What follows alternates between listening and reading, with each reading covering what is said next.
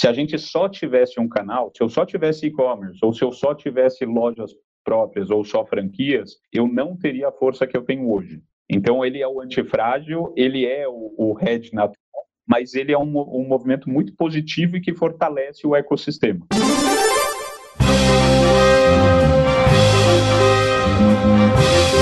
Eu sou Paulo Silveira. Eu sou Rodrigo Dantas. E esse é o Like a Voz.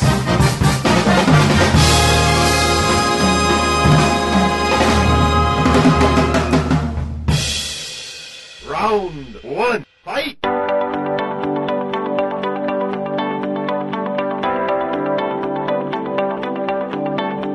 Alexandre Bratti é CEO da Gran Cru. Alexandre, você pode contar pra gente como nasce a Gran Cru? Qual é o problema que ela queria resolver é, naquele momento? Claro. Oi, Paulo. Oi, Rodrigo, tudo bem? É, a Gran Cru, ela é uma empresa de importação e distribuição de vinhos. Ela nasceu na Argentina em 1998.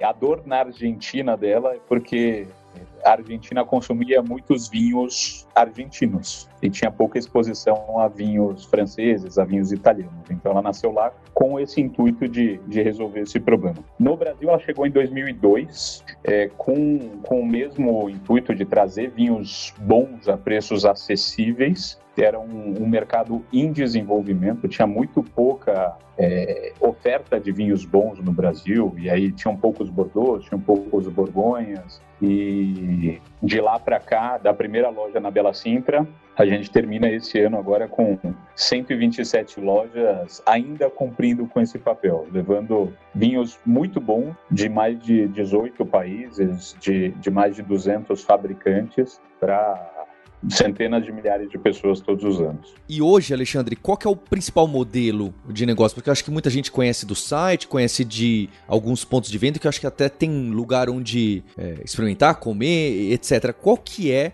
essa diversificação que a marca cresceu, a empresa cresceu, queria entender um pouco o tamanho. Ah, o e-commerce é o principal? Ah, não, importação e exportação e o B2B é grande? Não ter os pontos de vendas locais é importante para trazer e as pessoas terem contato, né? Ser tangível a marca com a experiência do cliente. Do que, que é formado a empresa e qual é a importância de cada um desses pontos? Não sei se eu coloquei até direito o que vocês fazem. Não, tá ótimo. Deu para entender a pergunta, pelo menos.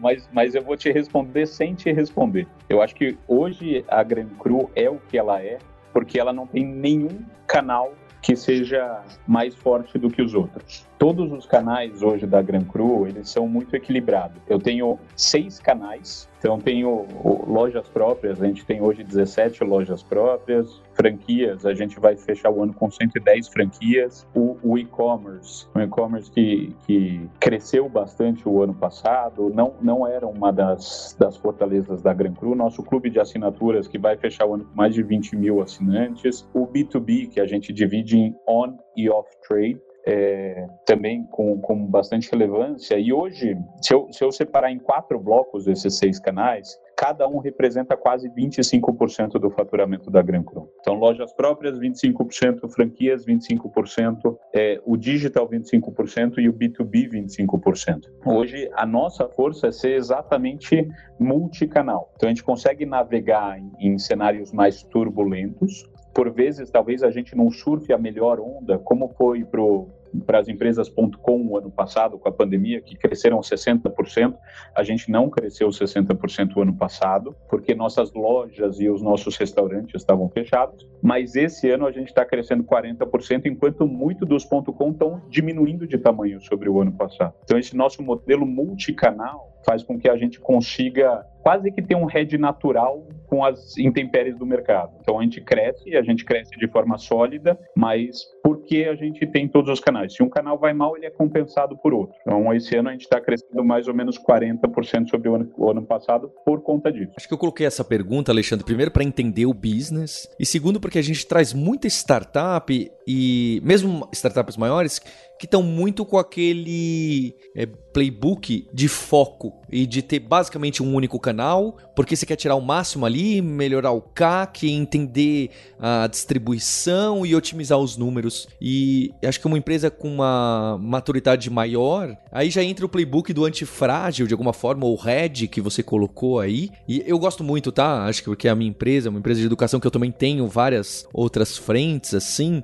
Eu também gosto muito de crescer sempre com força, segurança, em vez do que uma explosão e vamos ver no que que dá. Se não der tudo bem, não. Não é se não der tudo bem. A gente já construiu alguma coisa sólida, a gente quer ir além mantendo tudo que foi construído. Eu gosto muito dessa. Porque você falou, de vários canais, eu acho que é mais do que vários canais. Vocês estão posicionados de várias formas e até de experiências diferentes. Que é, é, mais forte, não é só de como você vende, são experiências muito diferentes, não é? Não, isso com certeza. E o playbook de ter foco é, para ter um CAC melhor, para ter um ROI melhor, no nosso caso, eu acho que a gente já, já transpôs um ponto onde ser multicanal garante um CAC e um ROI melhor. E eu vou te dar alguns exemplos disso. Hoje é muito mais barato eu captar um cliente online do que um cliente offline. Só que eu consigo extrair muito mais valor desse cliente no offline com o vendedor falando desse cliente. Então, o que, que a gente faz? Você analisa a jornada do cliente, você captura esse cliente no online. Uma vez que ele para de reagir aos estímulos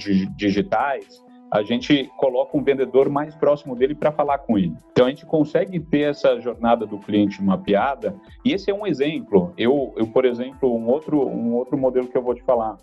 É, as franquias hoje estão começando a fazer o atendimento e o fulfillment do B2B regional. Então, eu tenho 110 lojas espalhadas pelo Brasil é, e elas vão fazer o atendimento de restaurantes e de hotéis onde elas estão. Então, imagina que eu tenho uma franquia em Campos do Jordão. Para eu mandar um vendedor para Campos de Jordão, que vai conhecer a região, para fazer um pedido, que eu tenho que mandar de Santa Catarina para Campos do Jordão, por que não usar a franquia para fazer esse atendimento? Então, as, as, as fronteiras entre os canais, elas vão ficando menos claras. E isso fortalece muito o sistema. Fica muito mais fácil para eu abrir franquias se ele não vende só dentro da lojinha dele, se eu permito e treino ele para vender num, num, contexto mais amplo. A franquia tendo site, a franquia vendendo assinaturas, fortalece o modelo de franquias e fortalece o modelo de assinaturas ao mesmo tempo. Então, chega um ponto onde os canais começam a alavancar uns aos outros. Né? E aí entra, a gente falou de ser multicanal como um, uma vantagem competitiva da Gran Cru. É, é, multicanal sim, mas a gente já avançou muito nisso e agora a palavrinha da vez é como que a gente transforma esse multicanal em omnicanal, que é o que a gente está fazendo. De ter uma visão única do cliente onde quer que ele esteja. Esse é o maior diferencial competitivo da Gran Cru. Ninguém tem a capilaridade que a gente tem, com uma rentabilidade forte se a gente só tivesse um canal, se eu só tivesse e-commerce, ou se eu só tivesse lojas próprias ou só franquias, eu não teria a força que eu tenho hoje. Então, ele é o antifrágil, ele é o, o hedge natural, mas ele é um, um, movimento muito positivo e que fortalece o ecossistema. Isso que a gente tem buscado ao longo do, dos últimos anos. Caramba, Ale, você falando assim, é, como eu e o Paulo, não, a gente não entende muito do business de vinho, mas eu imagino que tenha muita nuance aí. Eu fico pensando nesse negócio de loja física, franqueado, e-commerce. É, como é que é, como é que é? É muito complicado tocar um business de vinho, porque a gente fica pensando na variação do câmbio. Como é que é isso? Se vocês conseguem usar esse esse negócio da importação a favor, se esse é um desafio. E você já respondeu um pouco de, de rentabilidade, né? Mas a minha dúvida é, é, montar um negócio de vinho no Brasil não é só abrir um e-commerce e ter poder de compra, pelo, pelo que eu estou vendo, né? Não, eu, eu quero saber quem te respondeu que abrir um negócio no Brasil é simples, né? Porque ter um negócio no Brasil sempre vai ser complicado. É, a gente tem muitas questões tributárias que afetam o nosso negócio.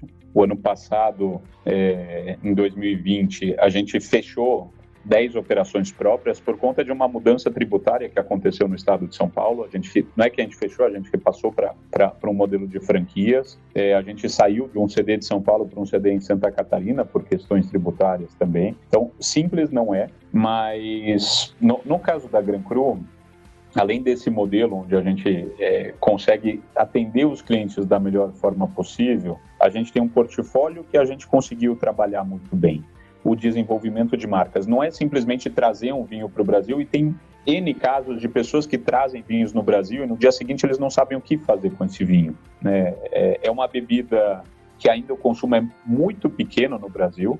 A gente teve no, em 2019 por volta de 2,1 litros per capita por ano no Brasil. Em 2020, a, a, o vinho foi a bebida da pandemia. A gente chegou a 2,7 litros per capita no Brasil.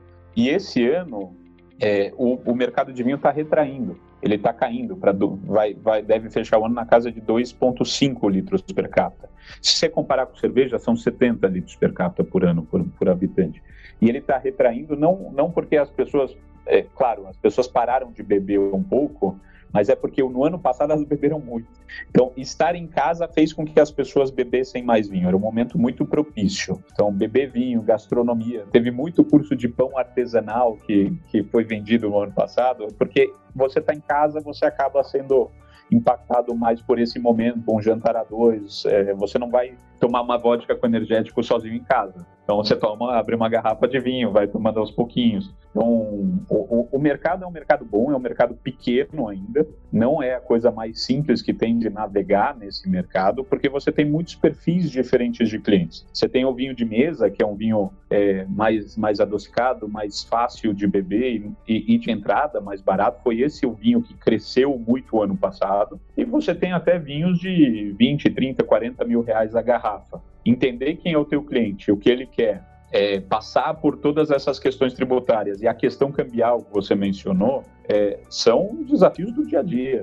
Eu, eu não posso aumentar o preço eu, sempre que o dólar varia. O ano passado a gente passou o ano inteiro sem aumentar preço e o dólar teve um spike gigantesco.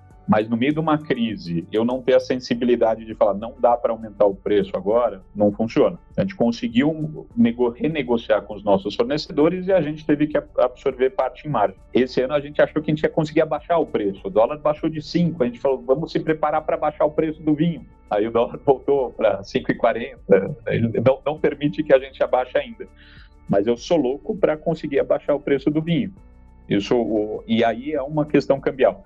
A gente não faz hedge na, na, importação, a gente tem um hedge a mercado, vamos dizer assim. Tem empresas que trabalham mais com clube do que a gente, que precisam fazer hedge, porque eles já têm a receita dada, então ele precisa garantir o custo. No nosso caso, o, o clube ele não é tão relevante dentro do, do, modelo total. Então a gente optou por não fazer. A gente faz testes, claro, mas hoje, hoje a gente assume essa diferença cambial e quando precisa a gente repassa, repassa preço. A gente tenta fazer isso o menos possível. E eu acho interessante a história do vinho, porque quando começa o, o e-commerce no mundo, é, a gente tem.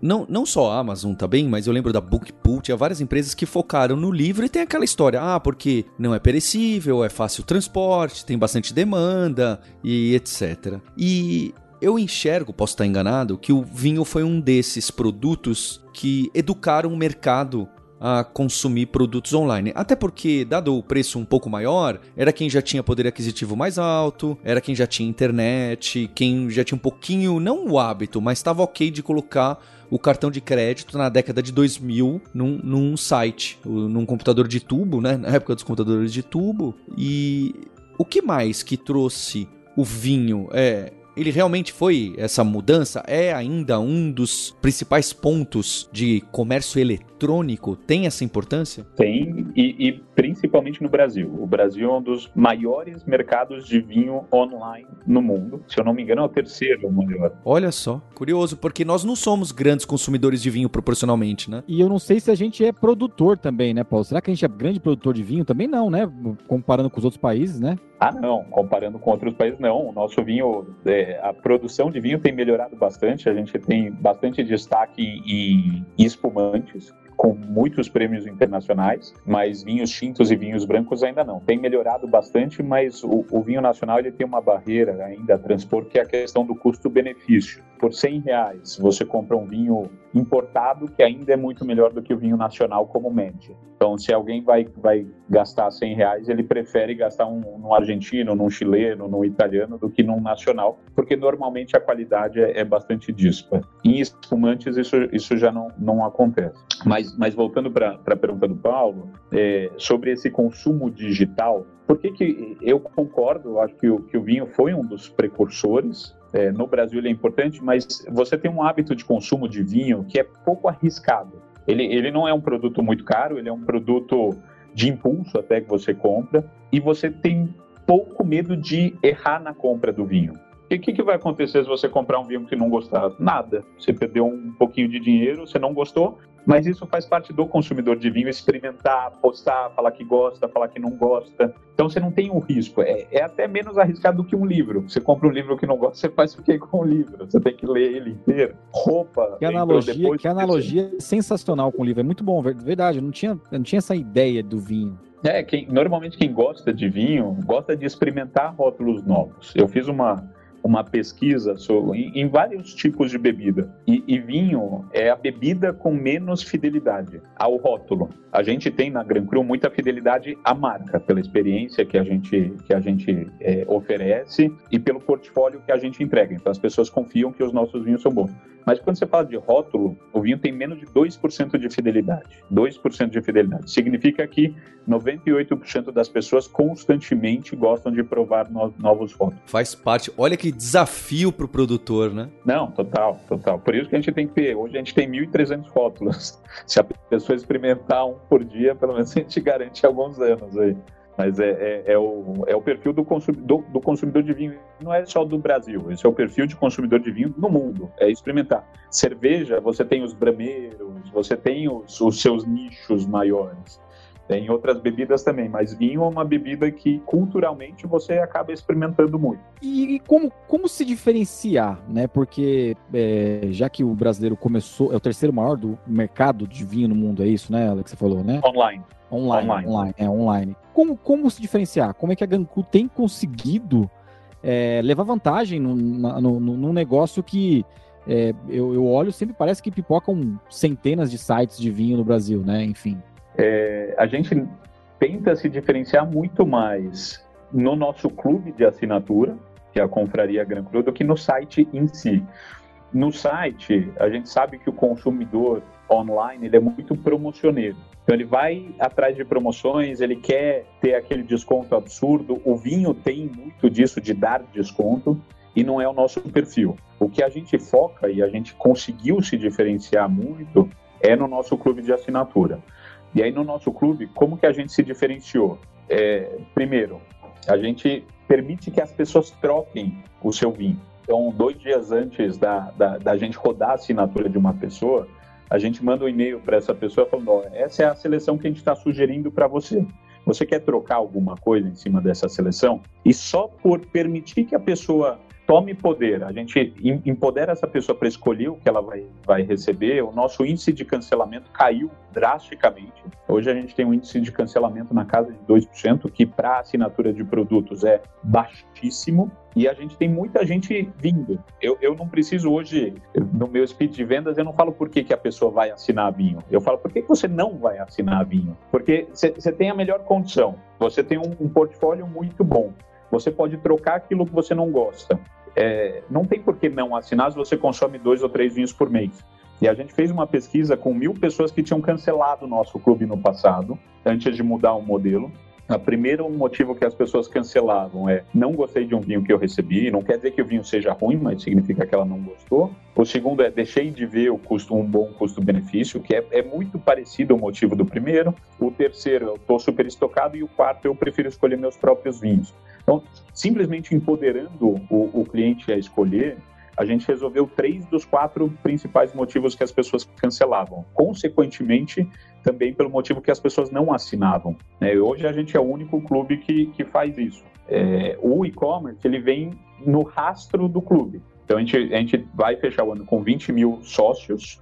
E, e quando eu falo sócios, não é só no clube de vinhos. A gente tem um clube de créditos também que também é uma inovação no mercado, é, onde alguém vai comprar um crédito de 500 reais por mês, só que esses 500 reais por mês, no fim das contas, valem 660 reais em vinho.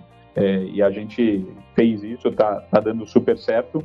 E aí já, já tem uma questão de multicanal isso. Por que, que a gente lançou a assinatura de crédito? Porque as franquias, em certo modo, elas se sentiam incomodadas em vender assinatura de produto. Porque imagina, eu sou um franqueado, eu vou vender uma assinatura, meu cliente pode não vir mais na loja porque ele está recebendo vinho em casa. Então tá bom, eu sou comissionado por isso, mas eu quero o cliente na loja. A assinatura de crédito, ela, ela nasceu para quebrar essa barreira com os franqueados, porque franquias é um dos nossos motores de crescimento, mas a assinatura também tem que ser. E a assinatura de crédito, a franquia vende, a gente dá o bônus para essa pessoa, a gente dá o desconto para essa pessoa, e ele ainda assim volta na loja para resgatar esse crédito e trocar por produto. Ele pode trocar no site, ele pode trocar em outra loja, mas ele muito provavelmente vai trocar naquela loja onde ele fez a assinatura de crédito. Então, o, o modelo multi aqui, Omni, continua funcionando em full power.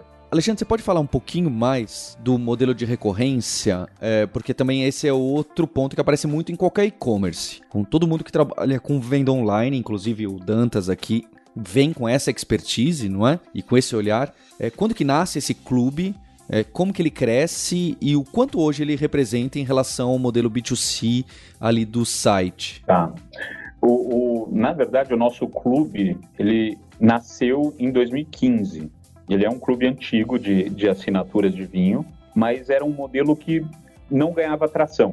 A gente tinha até 2020 mais ou menos 2.500, 3.000 sócios em média por mês. Não passava disso. Então a gente trazia novos clientes, a gente perdia clientes. Em junho de 2020 foi quando a gente mudou o nosso modelo de assinatura e a gente fez N alterações, além de flexibilizar o produto em si, é, a gente criou outras categorias, a gente criou assinatura anual, a gente melhorou os benefícios que o, que o nosso assinante teria e, e teve essa atração que eu comentei com vocês. Hoje, 50% das vendas que eu faço no e-commerce são para assinantes. Então, assinantes consomem fora assinatura bastante, não só no e-commerce, eles consomem muito nas lojas, nas franquias e no e-commerce. E ele deve representar se eu juntar o e-commerce com a confraria, que, que, é o nosso clube de assinatura, a assinatura deve representar já por volta de 60%, 65% do faturamento digital da Gran Cru e aumentando a cada mês. Ale, qual que é o tamanho da Gran Cru hoje? Se puder contar um pouco dos números. Equipe. Equipe, exato. Hoje, em grandes números, vou passar vários grandes números então para vocês. A Gran Cru é uma empresa que vai faturar na casa de 310 milhões esse ano, um crescimento de 35% sobre o ano passado. É, Para o ano que vem, a gente ultrapassa a marca de 400 milhões. A gente fecha esse ano com é, quase 130 lojas, vão ser 127 lojas, é, para ser mais preciso. A gente vai é, vender na casa de 5 milhões de garrafas de vinho. A gente tem 1.300 rótulos diferentes, de 18 países, de mais de 200 fornecedores. Hoje o nosso time direto de Gran Cru está na casa de 250 é, colaboradores, considerando as nossas 17 lojas próprias. Se a gente fizer uma extensão para franquias, a gente está na casa de 500 colaboradores. Esse faturamento de 310 milhões que eu falei para vocês é sem considerar a venda das franquias, é a venda para as franquias. Então, o ecossistema da Gran Cru acaba sendo maior. A gente acaba negociando mais de 400 milhões em vinho todos os anos. Todos os anos esse ano.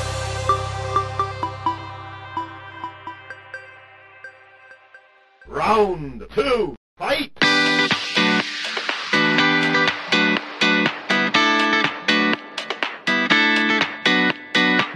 Parte agora, é, agora a gente vai falar um pouco sobre você, tá, Lê? conheço um pouco sua história, obviamente, então fica fácil você contar onde você estava antes da Gran Cru, né? E se puder contar um pouquinho antes da, da, do ramo de bebidas, o que você fazia também? Pô, antes do ramo de bebidas, eu tô no ramo de bebidas desde 2008. se eu voltar a isso, vai ser um pouquinho. Mas eu, eu, minha carreira toda foi feita em planejamento estratégico. Eu fui diretor de planejamento estratégico da, da Skin Cariol, da Coca-Cola, em bebidas, bebidas diferentes. É, eu criei em 2010 um clube de assinatura de cervejas. Acho que eu fui cliente número 2 da Vinci, se eu não me engano, dois ou três. É, esse clube foi vendido para a Wine em 2017, eu fiquei até 2018 na Wine. Em 2019, eu assumi como CEO de uma empresa de moda infantil e final de 2019 eu já entrei na Gran Cru, onde eu tô até hoje, dois anos, vamos fazer agora. Seu trabalho hoje, tá perfeito, perfeito. E o seu trabalho hoje como CEO, ainda mais de uma empresa complexa, com essas várias frentes, e que deve ter até um trabalho complicado financeiro, não é? Porque eu fico pensando nas margens, como você colocou, né? Pessoal querendo desconto, aí você tem que buscar assinatura para ver onde que tem espaço. É onde se concentra o seu trabalho como CEO? Como você encontra o seu papel? O que, que você faz? É mais no estratégico, mais para fora, mais para dentro? Hoje ele acaba ainda sendo mais para dentro. Eu tenho na Gran Cru nove reportes diretos, então eu estou sempre marcando reuniões e acompanhando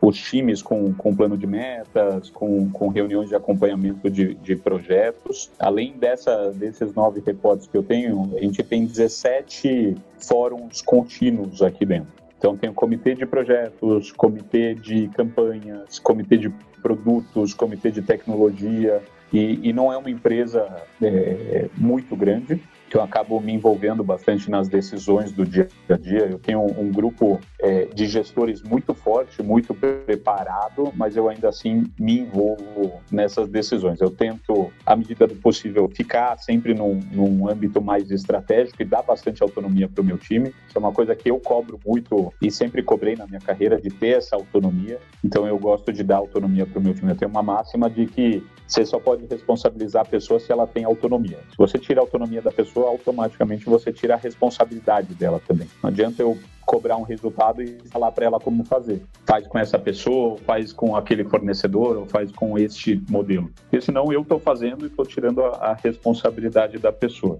É, tenho uma, uma exposição externa, mas deve ocupar por volta de 20% do meu tempo, que é conversar com o mercado, em feiras, estar junto com a imprensa, é, representar a marca para o mercado. Isso é uma coisa que, que eu tenho feito cada vez mais. Eu, eu provavelmente sou uma das pessoas que menos entendo de vinho da Gran Cru, que eu estou inserido nesse, nesse segmento de vinhos há dois anos. Tem gente que está há 30 anos degustando vinho, mas eu estou fazendo minha parte para aprender bastante e nada melhor do que experimentar para aprender, né? É, mas 100% do meu, meu tempo é dedicado às pessoas. Eu tenho algumas agendas, por exemplo, toda terça-feira eu vou almoçar com algum cliente de B2B. Toda sexta-feira eu tento visitar um franqueado. Então, essa parte de relacionamento é importante. É, mas faz parte do dia a dia de gestão. Então, ainda considero isso agenda interna, esse relacionamento. O externo é muito mais com, com o mercado, com jornalistas, imprensa, mas eu, eu sou apaixonado por isso, de, de falar muito com, com as pessoas, entender as dores e tento evitar muito o, o curto prazismo. Né? Vamos antecipar os problemas, vamos planejar é, com cada uma das áreas quais são, quais são as prioridades e como que a gente vai avançar. Já vamos tentar prever é, os riscos e os, e os pitfalls que a gente pode encontrar pela frente. Claro que tem muito incêndio para apagar, e, e eu estou aqui para isso também, mas felizmente cada vez menos. A gente está conseguindo se, se, se antecipar bastante para ter esse crescimento robusto que a gente está tendo. E, e, nessa rotina aí que você tem entre os, os, liderados, a imprensa, o mercado, como é que é a, a, rotina no dia a dia com as agendas? Dá tempo de tomar vinho? Os e-mails são, são caóticos, é, ou você tem uma agenda muito bem pautada semanal, assim? Eu gostaria de ser tão planejado de poder responder bem essa pergunta, mas sempre tem um pouco de caos. Dá tempo de, de tomar vinho, você tem o almoço e o jantar, eu tomo uma tacinha, tento aprender, é porque você tem que querer aprender. Então, mas, mas dá tempo. Sempre que chega um rótulo novo, eu, eu me junto com o nosso sommelier executivo para ele falar sobre esse rótulo novo, e aí eu junto algumas pessoas do escritório para aprender sobre isso. E eu quero expandir essa, essa experiência para todos os vendedores da Gran Cru, sejam internos ou externos. Então, sempre que chegar uma vinícola nova, vamos fazer esse, esse aprendizado coletivo sobre o vinho. É, ontem mesmo eu estava numa, numa coletiva de imprensa sobre uma vinícola americana nova que a gente trouxe, foi super legal, com degustação de vinho. E eu, eu sempre tento deixar algumas horas do meu dia para o caos, para o acaso. Então, eu, eu tenho reuniões correntes e constantes todos os dias, mas eu não encho é, de propósito a agenda. É, essas reuniões fixas, elas me permitem planejar e pensar no longo prazo, né? porque eu já tenho agendas definidas com, com todos os times o ano inteiro, o que, que vai ser uma reunião de to-dos, o que, que vai ser uma reunião de metas, o que, que vai ser uma reunião de campanhas, mas sempre tem horas para falar com o time, para eu estar tá acessível, de portas abertas, receber as pessoas, resolver problemas que, que a gente não sabia que iam, que iam aparecer. Então, é, é um pouco utópico, né? Conseguir ter uma agenda fechadinha, back to back, só para pensar no futuro. Então, como eu sei que isso não vai acontecer, eu deixo um pouquinho de tempo aberto. E sim, tem vezes que eu. Tem dias que eu não consigo responder WhatsApp, tem dias que eu não consigo responder e-mail. Não gosto disso, eu, eu gosto de responder rápido, é, não gosto de ficar esperando quando, quando eu mando, então também tento responder rápido, mas não é sempre que é possível. Tem dias que a gente acaba sendo atropelado. Quem que você procura para. Né, você tem. Vai contratar um colaborador, colaboradora nova. É, qual é o perfil de pessoa? O que, que você brilha os olhos quando você vê em uma entrevista ou em uma conversa? Olha, hoje eu procuro por pessoas que são muito proativas, é, que são autoenergizadas e que tenham um senso de dono, basicamente não, não posso ter, com, com essa agenda que a gente acabou de falar, não posso ter que ficar empurrando as pessoas para fazerem aquilo que elas têm que fazer. Eu sempre falo para o meu time, e, e é o que eu preguei muito na minha carreira, de fazer mais do que esperam de mim. E por isso que eu consegui crescer bastante né, e de forma rápida na minha carreira. Você quer ser um diretor? Começa a entregar como um diretor antes. Você quer ser um gerente? Começa a entregar como um gerente antes. Não espera as pessoas falarem o que você precisa fazer. Você está andando, você vê um lixo no chão, não passa por cima dele. Pega e joga no lixo. Seja proativo. Faça coisas que você sabe que precisam ser feitas. Então, essa proatividade, esse senso de dono, é o que eu procuro. Quando você está na tua casa e você vê alguma coisa fora do lugar, você vai lá e vai resolver. E eu, eu não sei, eu, eu, eu, corro todo dia, no, todo dia não, mas algumas vezes por semana no Parque do Povo. E eu cruzo com a saída do metrô. Eu fico vendo as pessoas na saída do metrô, e aí tem aquelas pessoas que vão devagarzinho, vão olhando a vista, vão cantando junto com um passarinho e tem aquelas pessoas que, para mim, têm mais senso de propósito, que não estão com tempo a perder. Então, que você vê que elas estão indo, estão indo mais rápido, estão preocupadas. É, é, mais esse o tipo de pessoas.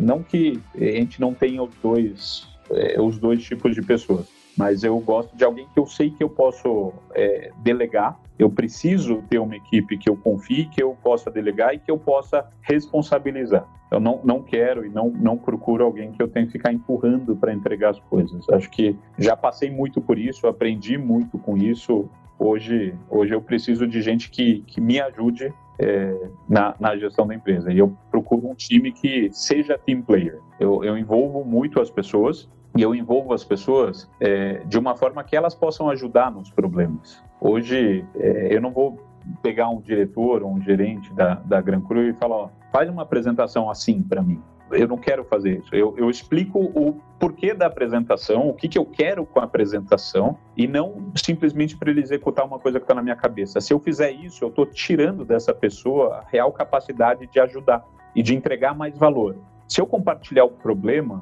ela pode me trazer soluções que eu nem tinha pensado. E por isso que, que a gente tem hoje rotinas na Gran Cru de envolver muitas pessoas em muitas reuniões. Ele acaba sendo mais pesado, mas ele cria um senso de, de grupo, de liderança muito forte. Então, no meu comitê de projetos, que acontece toda sexta-feira, tem gente que fala que eu compartilho informação demais. E eu compartilho mesmo, mas é para mim é a única forma que eu tenho de engajar as pessoas na solução dos problemas. Então eu falo de todas as pautas estratégicas com todos os líderes e não só com líderes, com todos os envolvidos no projeto, nos projetos, para todo mundo saber o que está acontecendo na empresa, para todo mundo poder contribuir. Eu faço reunião com o time inteiro da empresa, é, todos os funcionários, falando de resultados claramente, falando dos desafios claramente, falando dos projetos estratégicos que a gente tem, porque uma solução pode não estar tá no, no, time de direção, pode não estar tá na liderança, pode estar tá no vendedor de loja. Então eu faço com o vendedor de loja, eu faço com, com o, o time inteiro que eu quero que ele saiba. Só assim eu estou permitindo que eles entreguem mais valor do que aquilo que eles foram contratados para fazer. Eu mudei completamente a pauta. Né? Não, né? não, mas é isso mesmo. É, o pessoal gosta de pegar essas. Alexandre, obrigado pela participação, parabéns. Fiquei até com vontade de tomar vinho aqui, viu, Paulo? é isso que falar, né? eu não tomo, os ouvintes devem estar, poxa, eu comprei, ah, que bom que agora tem esse episódio, tenho certeza. E entender a dimensão que é um negócio desses, né? Com complexo. É, parabéns, Alexandre. Obrigado. Obrigado, Paulo. Obrigado, Dantas. Um prazer participar aqui com vocês. Dantas, é uma história interessante, não é? Porque é alguém que, pelo que eu entendi, então, vendeu uma empresa para hoje alguém que é concorrente dele, que ele é CEO. É, e mais ainda, é o que eu gosto também. Eu falo muito, apesar de não ser o caso exato de transformação digital, é aquele de antifragilidade, de atacar os múltiplos pontos. Outro jargão, buzzword, que aparece muito no mundo de inovação e startup. Sim. Eu gosto Sim. de ver quando as coisas do livro é, funcionam. É claro que a gente não pode ficar preso aos livros da moda, é, mas eu gosto muito quando a empresa não é pura tecnologia, ela usa a tecnologia para alavancar é, o que ela pode entregar para o cliente. Inclusive, ela tem restaurantes, pontos de venda físico onde ela vende os vinhos, não é? É, é, é um case, talvez um, um, case único no Brasil, tá? É um case de bebida que é líder no setor deles, no setor premium, né? É, tem franquia, tem loja própria, tem um e-commerce que funciona muito bem, é um e-commerce animal, assim. É, tem tecnologia e, e uma cabeça, a cabeça dos fundadores e do próprio Ale ali vive em função de procurar novidade e entrar em novos caminhos. Eu acho, acho o case da Gran Cru bem legal. É, e ainda mais o, o, o, caso do Ale, assim, que ele, ele era um, um cara de cerveja, né? Ele, ele, era um cara de cerveja e, e eu perguntei para ele né, em off, assim, se ele ainda toma cerveja. Ele falou, não, só vinho agora. Né? Então vendeu. E basicamente foi, da, foi da cerveja pro vinho, dá pra usar Exatamente, exatamente. Bem legal o case da Gran Cru, né? Essa temporada aqui é uma temporada que a gente trouxe com conta simples, né? A conta simples é uma conta digital que tem um, um, um, um, sistema de gestão de cartão de crédito muito robusto, talvez o melhor que a gente conhece aqui. Inclusive a Lura e a Vind usam a conta simples. A gente conhece bastante startup boa e grande que também usa a conta simples. É, eles estão trazendo essa temporada, é, essa nona temporada, estão transcrevendo os nossos episódios e é a segunda vez que eles apoiam a gente aqui e a gente está bem feliz. Quem quiser conhecer um pouco mais da conta simples, é contasimples.com. E se você se encantou pelos produtos digitais, entender como fazer marketing, growth, colocar MVP no ar, a PM3 é a escola de gestão de produtos digitais que está trazendo também essa temporada junto com Conta Simples. Então vai lá e encara o seu desafio em pm3.com.br. Eu sou Paulo Silveira, sou CEO do Grupo Alura é, e tenho ajudado a transformação digital de diversas empresas de muitos portes diferentes, desde startups pequenas até os grandes bancos e grupos brasileiros. Se você entrar em alura.com.br barra empresas, você vai ver alguns cases que a gente tem é, com as empresas da moda, de tecnologia até as que você consideraria tradicional. Como que a gente mudou o trabalho da educação, do onboarding de novos colaboradores, colaboradoras na parte de software, de data science, de inovação e realmente a gente está tendo um impacto muito grande no ecossistema de tecnologia do Brasil. Espero que você venha conhecer o meu trabalho, o nosso trabalho. Eu sou Rodrigo Dantas, sou o fundador da Vind e aproveitando o episódio de vinho aqui, a Vind atende muito clube de vinho, sabia, Paulo? Isso eu sabia. Você, inclusive, foi um dos pontos que a Vind deu uma crescida lá no começo, foi, não foi? Esses clubes foi. de assinatura. Foi, a gente chegou a atender, sei lá, uns 500 clubes, e aí os clubes que, que, que mais cresceram historicamente na Vind foram clubes de bebida, cerveja, café, vinho, então a gente tem bastante case para contar aqui, e, e, é um mercado que continua em crescimento e uma certa ascensão, o mercado de vinho no Brasil, então quem quiser conhecer um pouco mais da nossa história e conhecer como que a gente ajudou boa parte do mercado de assinatura no Brasil, conta com a gente no vind.com.br. You win! Este podcast foi editado por Radiofobia, podcast e multimídia.